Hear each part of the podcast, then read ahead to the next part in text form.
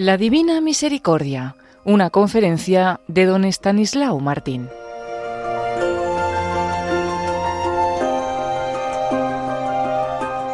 La confianza, sabéis, es la clave de la devoción a la Divina Misericordia. En su aspecto positivo y en su aspecto negativo, la desconfianza, se dice varias veces en el diario que es lo que más hiere el corazón del Señor. Hay varios, varios puntos en los que se habla de esto. El tema de la confianza aparece como unas 300 veces en el, diario. Es una cosa repetida, repetida, repetida. ¿no? Y se habla de ella, sabéis, como el recipiente con el cual la persona, el alma, puede recoger las gracias que Dios quiere darle. Hasta en siete veces se dice que la confianza es el recipiente de la misericordia divina. Si vamos a una fuente y queremos y bebemos, pues está bien. Si queremos llevarnos agua de la fuente, no podemos ir solo con las manos. Así no se puede llevar el agua, ¿no? Necesitamos un recipiente. Bueno, pues esto es la confianza.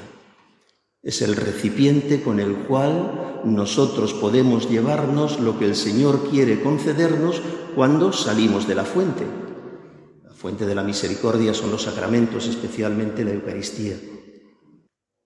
Cuando estamos en la fuente podemos saciarnos, cuando nos marchamos y ya estamos alejados de la fuente necesitamos un recipiente. Esa es la confianza. Voy a leer un par de puntos del diario, hay muchas citas, solamente dos que me parecen bastante significativas.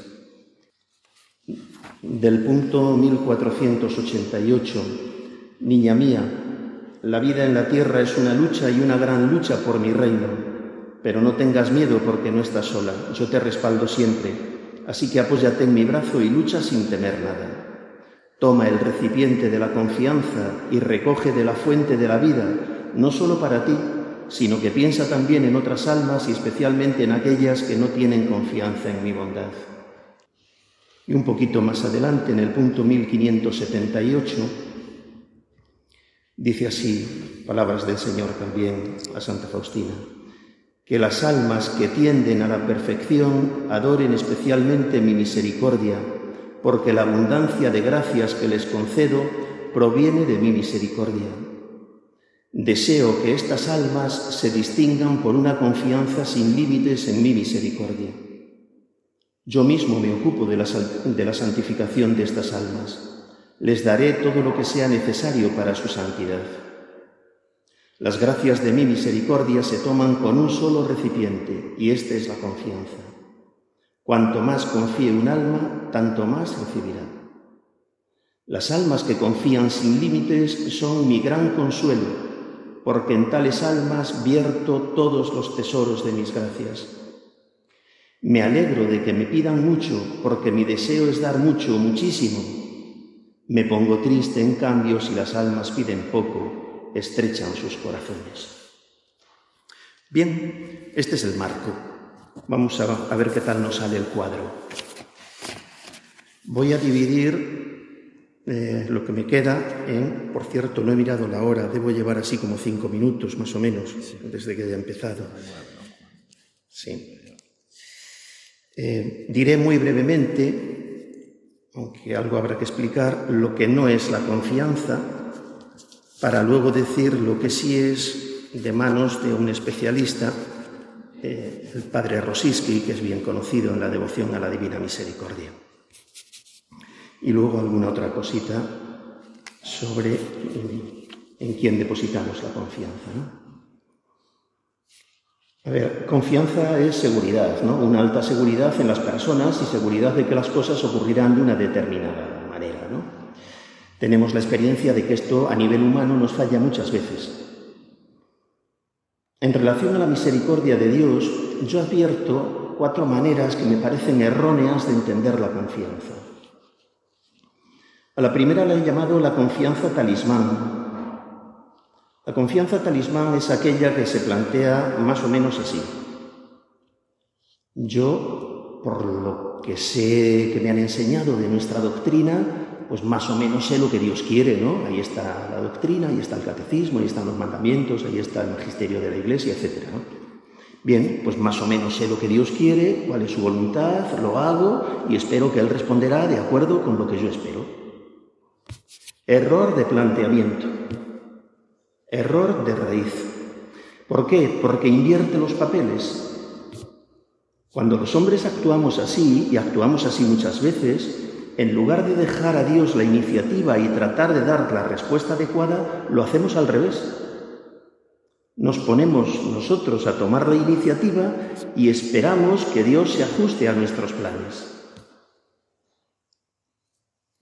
Yo sé eh, por ejemplo, me siento llamado, eh, lo he rezado, lo he consultado, me han dicho que sí, que adelante, me siento llamado a extender la devoción a la Divina Misericordia. Muy bien. Pero habrá que preguntarle al Señor primero cómo quiere que la extienda. Porque se me pueden ocurrir a mí mil maneras y no sabemos si esas son las que Dios quiere. Porque una cosa es que sepamos el cuerpo teórico general y otra cosa es que sepamos exactamente cuál es la voluntad de Dios en las acciones concretas. Pues mira, ahora mismo voy y le digo, le, hablo de esto a fulanito. Bien, eso la intención es muy buena. Eso denota eh, cero apostólico. Pero habrá que preguntarle al Señor si quiere que tú le hables a fulanito. Habrá que dejarle la iniciativa a Él. Porque si tomo yo la iniciativa y espero que Dios se ajuste a mí, le estoy dando la vuelta. Me estoy poniendo yo de conductor y al Señor de pasajero. No. El conductor es Él, el pasajero soy yo. En la Sagrada Escritura tenemos algunos ejemplos que a mí me parecen ilustrativos de esto que estoy diciendo. Voy a leer una brevecita del primer libro de Samuel, donde se narra una derrota de los israelitas frente a los filisteos. Leo textualmente, primer libro de Samuel, capítulo 4, versículos 2 y 3. Israel fue derrotado por los filisteos. Abatieron en el campo unos cuatro mil hombres de la formación. Cuando la tropa volvió al campamento, dijeron los ancianos de Israel, ¿por qué nos ha derrotado hoy el Señor frente a los filisteos? Traigamos de Silo el arca de la alianza del Señor, que venga entre nosotros y nos salve de la mano de nuestros enemigos. Bueno, por no eh, leerlo todo, ¿no? Entonces van, traen el arca, vuelven a entrar en, batalla y la derrota es aún mayor. Versículos 10 y 11. Los filisteos lucharon e Israel fue derrotado. Cada uno huyó a su tienda. Fue una gran derrota cayeron 30.000 infantes de Israel. En la primera embestida de los filisteos, 4.000, ahora 30.000. El arca de Dios fue apresada y murieron Jofni y Pinjas, los dos hijos de Eli. ¿Confiaban o no confiaban los israelitas en el Señor? Vaya que sí confiaban, pero es una confianza mágica, es una confianza talismán, semi o sin semi supersticiosa. Traigamos el arca de la alianza y nos salvará. Que venga entre nosotros y nos salve de la mano de nuestros enemigos.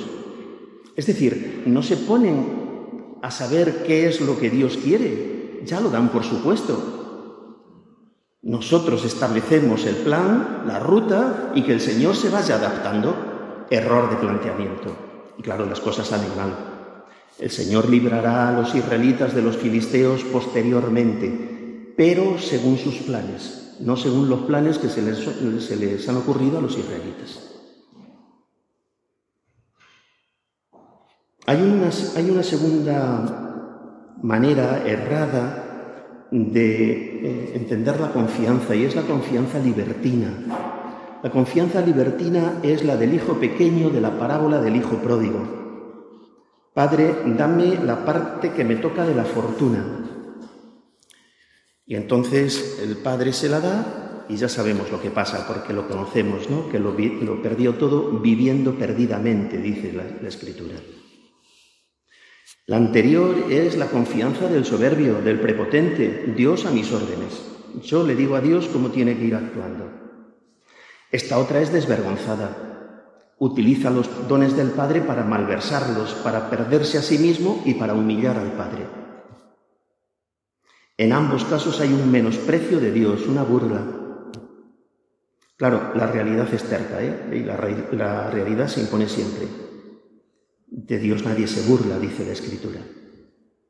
San Pablo en la carta a los Gálatas. Los israelitas trataron al arca de la alianza, es decir, a Dios, porque el arca de la alianza era signo de la presencia de Dios en medio del pueblo, de una manera irreverente, como un objeto que tuviera poderes mágicos, como si fuera un amuleto. El hijo menor de la parábola lo trató como si su padre fuera un servidor suyo. ¿Dónde estaba la piedad filial? En ningún sitio. Primero de los mandamientos después de los que se refieren directamente a Dios. ¿no? Primero de los mandamientos referidos a los hombres, el cuarto mandamiento.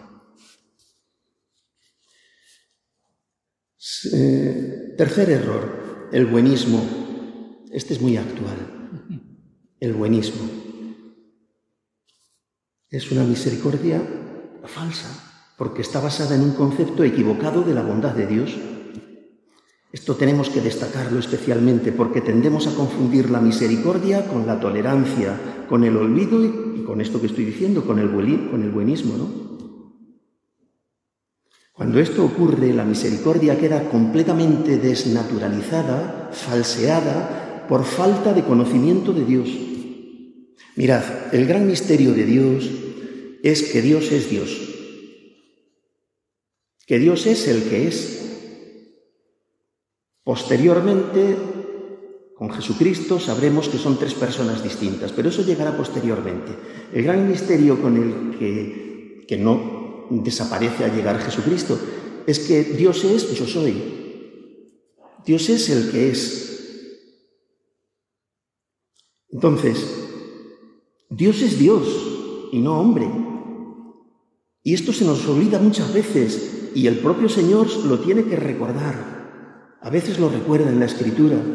En el profeta Oseas lo dice, yo soy Dios y no hombre.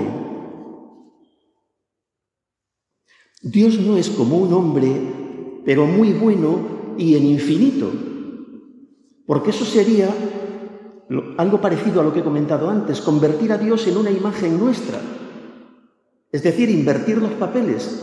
Dios no es una imagen nuestra, Dios no es el resultado de una proyección nuestra que lo imaginamos todo, pues, eh, como, como, un ser muy poderoso, que es verdad que lo es, infinitamente poderoso, que es verdad que lo es, infinitamente bueno, que es verdad que lo es, pero es que nosotros no sabemos lo que es poder y lo que es bondad. Él es el que lo sabe y nosotros aprendemos de él. Eh, Dios no es el resultado de nuestras proyecciones, Dios es el que es. Esta es la vida eterna, Padre, que te conozcan a ti. Y a tu enviado, Jesucristo, Dios igual que el Padre, igual que el Espíritu Santo. ¿Es que crees que soy como tú? Dice el Salmo 49, le dice Dios al hombre en el Salmo 49. Entonces, claro, cuando queremos imaginarnos a un Dios bueno, acabamos eh, imaginándonos a un Dios tontorrón, cegato. Bueno, pues que, que tampoco le da tanta importancia a las cosas. ¿Cómo que no? ¿Cómo que no? Eso en el diario está expresamente dicho muchas veces. Yo sé cuánto te hiere, dice Santa Faustina, no recuerdo el punto, no le sé de memoria. Yo sé cuánto te hiere el menor pecado. Y en nosotros, en la postura buenista, pensamos que es que a Dios el, pecado no le da ninguna importancia. El que piense que Dios no le da ninguna importancia al pecado, por favor que se detenga delante de un crucifijo, que lo mire despacio.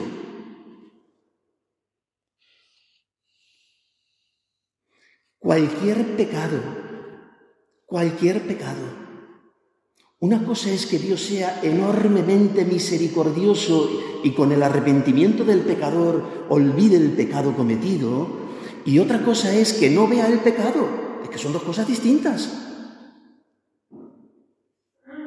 Una cosa es que tú estés dispuesto a hacer por tu hijo lo que puedas y lo, hasta donde casi no se puede imaginar, y otra cosa es que no veas los errores de tu hijo.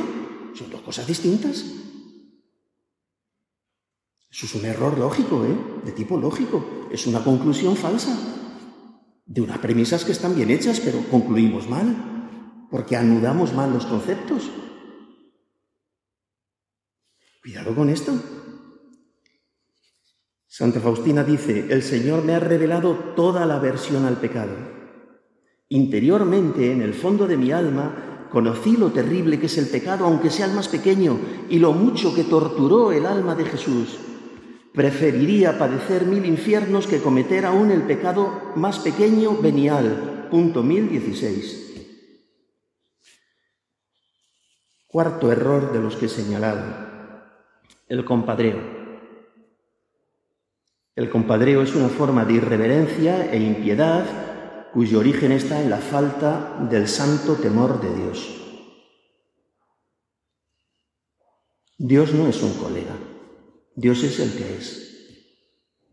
Y se nos revela como Padre, se nos revela como hermano en Jesucristo. Bueno, en Jesucristo se nos revela de muchas maneras. ¿eh? Jesucristo es Padre, es hermano, es amigo, es maestro, es esposo, es... Dios no es un colega. A un colega se le pueden pedir cuentas, a Dios no. A Dios no se le pregunta nunca por qué. No se le exigen explicaciones. Fía por untas tuas. Punto. Y luego pasará uno por todas las oscuridades que tenga que pasar, pero sin pedir cuentas a Dios. en el compadreo sí, porque has hecho esto, porque no lo has hecho, porque, claro, porque estamos en un nivel de igualdad. A Dios se acerca uno descalzo y temblando, como Moisés en la zarza, ante la zarza. Ayer, en la lectura de ayer, de la misa de ayer, se decía que las mujeres fueron con miedo y alegría, que no son incompatibles. No con miedo a Dios, sino que estaban ante algo inaudito, ante algo que no había ocurrido nunca. Nunca, nadie había oído hablar nunca de resurrección, fuera de alguno de los milagros que hizo Jesús.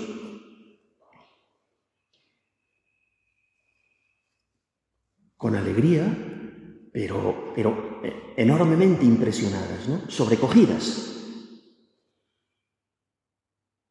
La confianza del compadreo, pues hombre, eso es lo que corresponde a un adolescente no bien criado, ¿no?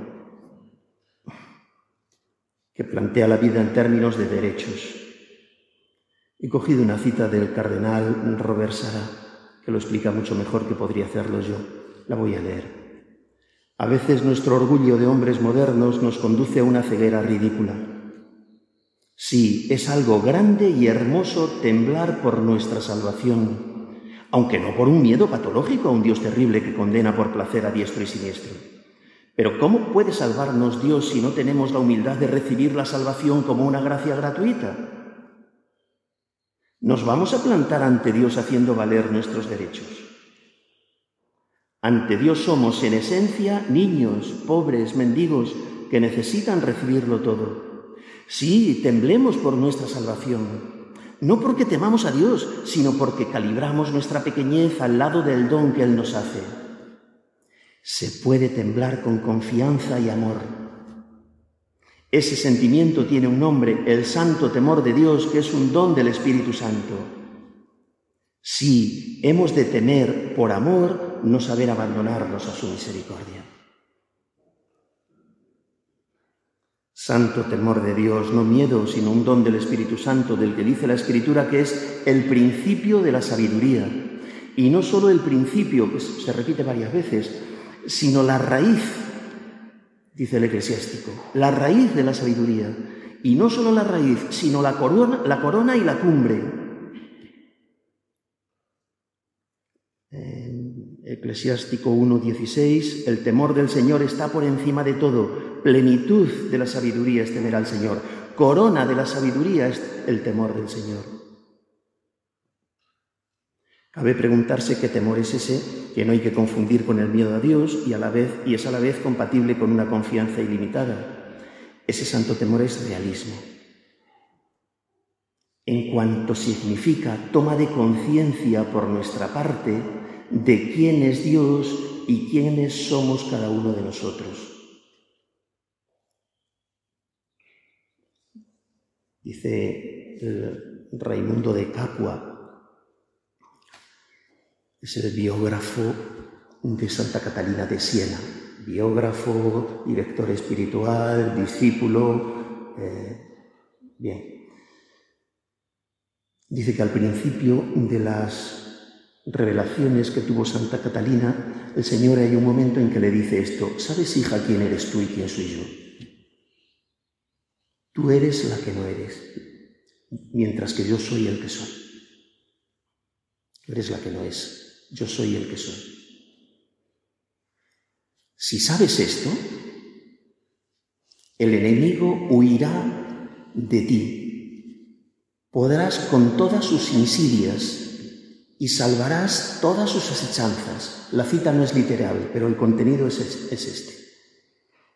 No es literal porque no la sé de memoria, pero el contenido es ese. El enemigo no podrá engañarte si sabes quién eres tú y quién es él. ¿Y quién eres tú y quién es él? Pues él es el que es y tú eres la que no es es decir, la que depende todo de Él. Y desde ahí, desde ahí se puede tener una confianza absoluta, absoluta, como niño en los brazos de su madre. No se teme nada, pero con dosis de realismo. No porque seamos dos iguales, que no lo somos.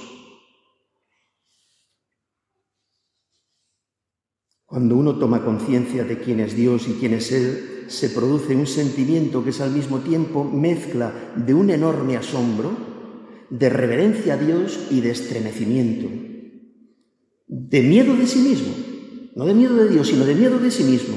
Dios es demasiado santo y yo soy un pecador. ¿Qué pinto yo aquí?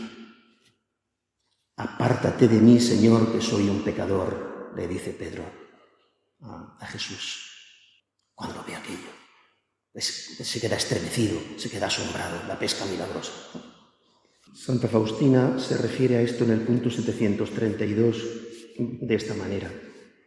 La gran majestad de Dios que, que me ha penetrado hoy y me sigue penetrando ha despertado en mí un gran temor, pero un temor reverencial y no un, temor servil, que es muy distinto del temor reverencial. El temor reverencial ha surgido hoy en mi corazón del amor y del conocimiento de la grandeza de Dios. Y esto es un gran gozo para el alma. El alma tiembla frente a la más pequeña ofensa de Dios, pero esto no le perturba ni le empaña la felicidad. Donde impera el amor, allí todo va bien.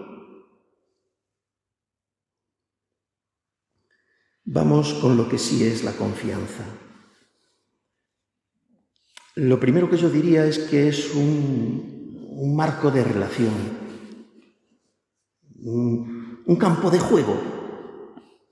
Cuando en España éramos pobres, a mí me tocó vivir en aquella época, los muchachos de nuestra infancia muchas veces jugábamos a fútbol sin balón, sin balón como, como ahora, ¿no? Hacíamos un balón pues de lo que, de donde pudiéramos sacar, ¿eh? de un atadijo de trapos, de gomas, de bien. Un balón que no era balón, pues servía para darle patadas y salir corriendo detrás de él. Las porterías, yo me acuerdo de haber jugado a fútbol con dos cantos, un canto allí y otro canto ahí, y esa era la portería. Es decir, se puede jugar a fútbol sin balón, balón, balón, y sin porterías eh, como las conocidas, los tres palos. Lo que no se puede jugar a, fútbol es sin terreno, sin campo. Tenga piedras o tenga un césped precioso. Eso es la confianza. La confianza es el terreno para poder relacionarme con Dios. Por eso decía que es un marco de relación. Es un ámbito de relación. Es el terreno, es un campo de juego. Ahí se establece la relación del alma con Dios. Y luego podemos tener un balón precioso o podemos saber, eh, tener un atadijo. Da igual. Bueno, no da igual. mejor el balón, claro, pero quiero decir, lo importante es que tenemos un campo de juego.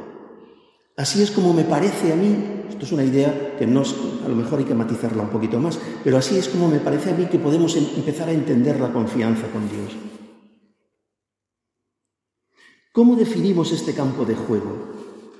Pues siguiendo al padre Rosiski, que es el gran teólogo de la Divina Misericordia, él dice que es una actitud, más bien es un cóctel de virtudes, son unas cuantas virtudes que conforman una actitud. Ahora veremos cuáles. Antes quiero decir que es una actitud porque me parece que está bien. Actitud es una palabra relacionada con acto, pero no es el acto. La actitud es la predisposición para el acto. Es decir, la disposición previa que yo tengo antes de realizar un acto. Muchas veces el acto se podrá realizar o no, el que sea, ¿no? Pero antes hay una actitud, hay una disposición anímica, psicológica, que me prepara para el acto. Si yo soy una persona muy sensibilizada con los pobres, por ejemplo, cada vez que me encuentre un pobre, me saldrá acercarme a él. Luego a lo mejor no me acerco, veo que no puedo entablar conversación, puede que esté violento. Bien, habrá que juzgar en cada momento y en cada circunstancia. Pero si la actitud previa es de acogida, de acercamiento, de ahí brotarán muchos actos. ¿Por qué me detengo en, decir esto? Porque me parece que hay un error que cometemos muchas veces y es que nos confesamos con mucha frecuencia de los mismos actos sin revisar las actitudes. Mientras la actitud no sea la adecuada, producirá actos no adecuados. Son actitudes inadecuadas cualquiera de los pecados capitales y todos ellos. Si yo pienso que soy superior a los demás, todos los actos que produzca esa actitud estarán viciados de soberbia. Y me estaré confesando permanentemente de soberbia mientras no cambie la actitud. Y así podríamos decir con los demás, ¿no? Con la envidia, con lo que sea. Me he detenido en esto porque me parece que nos puede dar un poco de luz para entender la confianza. La confianza es una actitud, dice este gran teólogo. Y dice que es una actitud formada por cuatro virtudes que la condicionan. La fe, la esperanza, la humildad y la contrición. Vamos a decir una palabra breve sobre cada una de, estas virtudes. La fe. La fe es la más importante porque es la llave que abre la puerta a las demás virtudes y a cualquier aspecto de la vida cristiana. A ver, no es, no es porque sea la más excelente de las virtudes, porque la más excelente sabemos que es la caridad y es la única que permanecerá en el cielo, ¿no? La caridad, las otras desaparecerán. Pero la, la fe es puerta para todas las demás. Es el sostén de todas las demás virtudes. Sin fe, dice la carta a los hebreos, es imposible agradar a Dios. Entonces, insistencia en esto, ¿eh? Insistencia. Tanto es el valor de la fe, ¿eh? tanta es su, necesidad, que los grandes apóstoles de la fe, los que, más los, los que más ponderan esta virtud, los que más la encarecen, son los que parece que menos la necesitan, los grandes místicos puesto que Dios les ha concedido experiencias extraordinarias que no nos ha concedido a los demás, y dices, bueno, pues no te hará tanta falta fe como a mí, que no he visto nada, que no he oído nada, que no he experimentado nada. Bueno, pues es al revés. Estos son los que más la encarecen, los que más eh, la ensalzan, los que más advierten de su necesidad, San Juan de la Cruz es el gran maestro de la fe desnuda y él sabía de experiencias místicas. Fe, fe, fe, dice Santa Faustina. No, perdón, dice una comentarista de su congregación acerca de Santa Faustina. A pesar de las revelaciones, visiones y otros dones místicos, hasta el fin de su vida cuidó con abnegación su espíritu de fe. Pues bien, la confianza está en relación directa con la fe. Nace de la fe y en la fe tiene sus raíces. Estoy citando a esta misma religiosa de la congregación de Santa Faustina. Nuestra confianza dependerá en primer lugar de la fe que tengamos. Insisto en que no es la cumbre de la vida cristiana, pero está en la base y es sostén de las demás virtudes. Muy brevemente, tres dimensiones de la fe que conviene citar. Hay una dimensión intelectual por la cual acepto unas verdades que se le presentan a mi razón. Dios es un ser superior, existe, ha creado el mundo, yo lo acepto. Ese es un nivel básico, importante, pero pequeño. Esa fe la tienen también los demonios. Los demonios no están exentos de fe intelectual. En la escritura, en el Evangelio, hay pasajes que son absolutamente meridianos, ¿no? En la confesión que hace San Pedro de Jesucristo como el Mesías, en Cesarea de Filipo, lo que le dice es, tú eres el Mesías, el Hijo de Dios vivo. Bien, y lo que dice el endemoniado al principio de la vida pública, lo que dice el endemoniado en la sinagoga de, de Cafarnaún es, ¿qué tienes conmigo, Jesús de Nazaret? ¿Qué tienes con nosotros, en plural? Jesús de Nazaret, sé quién eres, el santo de Dios. Y lo mismo le dicen los endemoniados en la región de Gerasa. ¿Qué tenemos nosotros que ver contigo? Sabemos quién eres, el santo de Dios. La confesión de que Jesucristo es el Mesías, el Hijo de Dios vivo, eso es una confesión que hace Pedro y que hacen los demonios. Porque está en un nivel meramente intelectual. Esas son las primeras verdades del credo. Hay otra dimensión, hay otro nivel, que es un nivel atractivo, de tipo afectivo, ese ya no le tienen los demonios porque no se congratulan, no se complacen con que Jesús sea el Hijo de Dios. Lo saben, pero no les gusta. Ese ya sí le tienen todas las personas religiosas. Todas, ay, perdón, todas estas son las verdades del credo, yo las acepto y me alegro, me gozo de que esto sea así. Y hay otro nivel superior todavía, que ya es un nivel unitivo, que es el de los santos, ¿no? Es la fe como adhesión. Es un nivel unitivo, así es como la define el catecismo. Adhesión personal a Jesucristo. A ver, no es lo mismo que yo me congratule a que yo me una con. Yo me puedo congratular con cualquier señora que me parezca eh, eh, que su conversación es interesante. Ahora no me uno nada más que con la mía. Son dos cosas distintas. Una cosa es que me parezca una persona agradable y otra cosa es que me una a ella, eh, cuidado. Bueno, pues la persona religiosa se congratula, el santo se une, se adhiere, se pega, se hace una sola cosa. En segundo lugar, la esperanza. La esperanza es a la vez una absoluta seguridad de que Dios cumplirá sus promesas y a la vez es deseo de que se cumplan.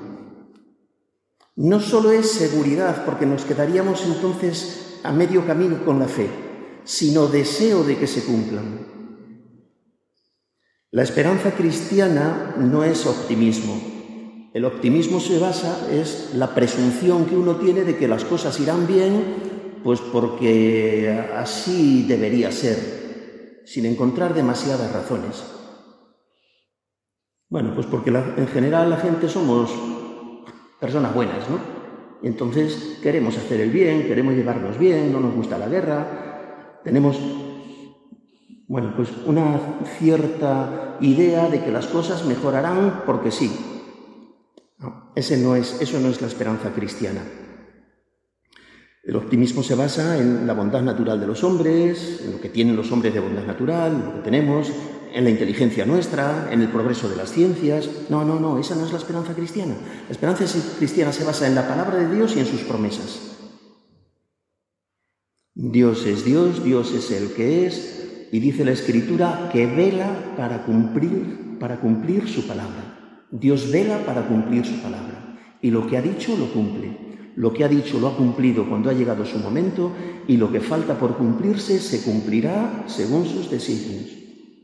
Y nuestra esperanza está en que Dios cumple lo prometido. Pero no solamente es esta seguridad, sino que es deseo. En la teología cristiana, la esperanza se suele asociar con la mm, facultad de la memoria. Bueno, esto sería dar un rodeo ahora para el que ya no tenemos tiempo. Pero sí que se puede decir, sí que quiero decir, que la esperanza tiene su asiento en el corazón. Igual que la fe lo tiene en el entendimiento, en la inteligencia, la esperanza tiene su asiento en el corazón. Brota de la fe, pero se asienta en el corazón. Aquí radica la importancia de la esperanza. A poco que hayamos recorrido en la vida espiritual, nos hemos encontrado con que tenemos que librar batallas a veces muy duras, muy duras. Y la mera fe ahí patina. La esperanza no patina. La esperanza me da la seguridad de que Dios está sobre mí y cuidándome como un padre cuida a su hijo y como un padre que es Dios, que casi no sabemos cómo, cómo es. Infinitamente bueno y misericordioso. Las grandes batallas, cuando se pierden, se pierden por la esperanza, las batallas del corazón, las noches oscuras. Ahí la inteligencia es fuertemente iluminada en contra de Dios. Y ahí de mala manera podemos acudir a la fe, a la fe intelectual, pero sí que debemos acudir a la esperanza. Dios lo ha dicho y lo cumplirá. Dios me ha llamado a esta vocación y la sacará adelante. Dios me ha llamado a este matrimonio y lo sacará adelante, a esta vocación religiosa, a este, a este orden sacerdotal, y Él lo sacará adelante, independientemente de lo que yo entienda o no entienda, vea o no vea. Y además es que lo deseo, aunque esté sin fuerzas para desear, pero el corazón siempre desea, lógicamente, si no, no sería corazón. Esto me parece muy importante. Vivimos en una época de muchísimo desfallecimiento. En todas las vocaciones. Hoy cae uno, mañana dos, pasado tres, ahora este cura, ahora esta monja, ahora se rompe este matrimonio. Nos falta esperanza en que el que ha empezado en nosotros la obra buena la terminará. Él es el que conduce. Esto está en el corazón. Este es el gran apoyo de nuestra confianza, en segundo lugar. En tercer lugar, la humildad. Bueno, de la humildad yo creo que tendréis tantas cosas explicadas que no hace falta quizá que yo me detenga mucho. Solamente voy a decir que hay valores que nos da la humildad que no nos pueden venir de otro sitio. El primero es que es un aval para la gracia de Dios. Si yo voy a pedir un crédito y me piden un aval y le digo, pues mira, esta propiedad, bien, vale, te doy el crédito. Pues el aval con, el que uno se puede presentar ante Dios para lo que sea, para pedir lo que sea, para, eh, recibir la luz que sea, para iniciar la tarea que sea, es el de la humildad, aval de la gracia de Dios.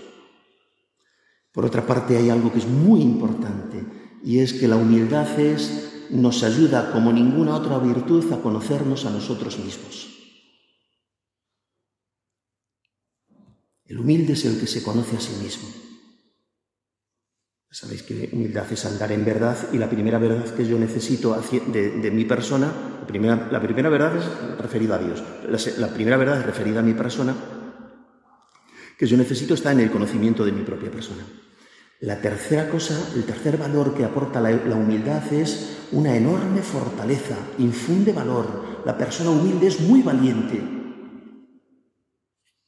Santa Faustina Kowalska escribe, Nada confunde ni asusta a un alma humilde.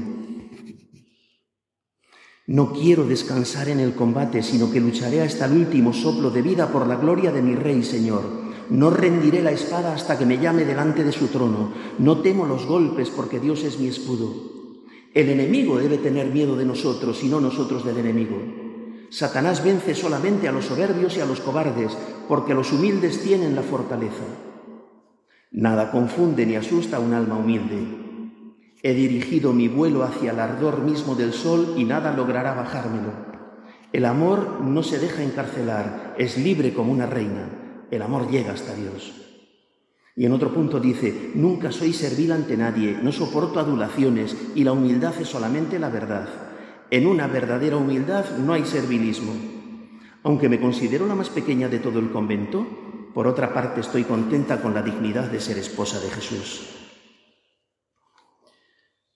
En cuarto lugar, y con esto ya, creo que ya debo terminar según estoy viendo la hora, la contrición. Fe, esperanza, humildad, contrición.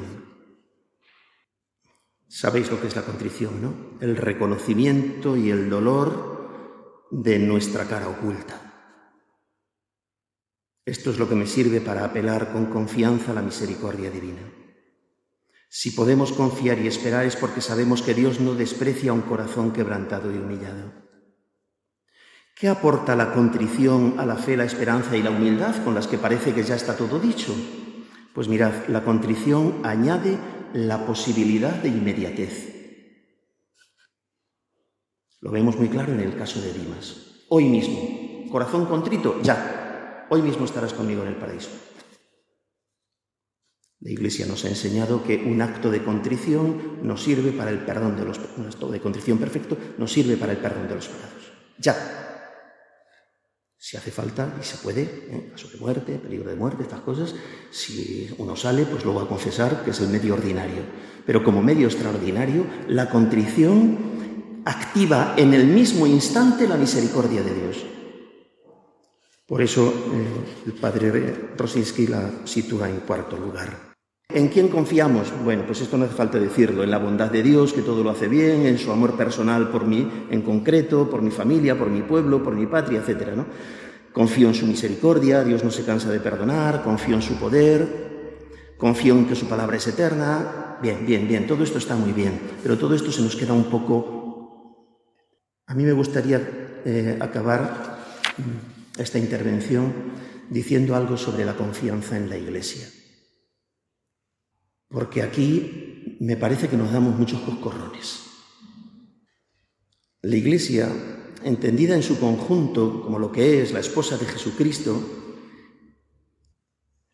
es lo mismo que Jesucristo, es su cuerpo.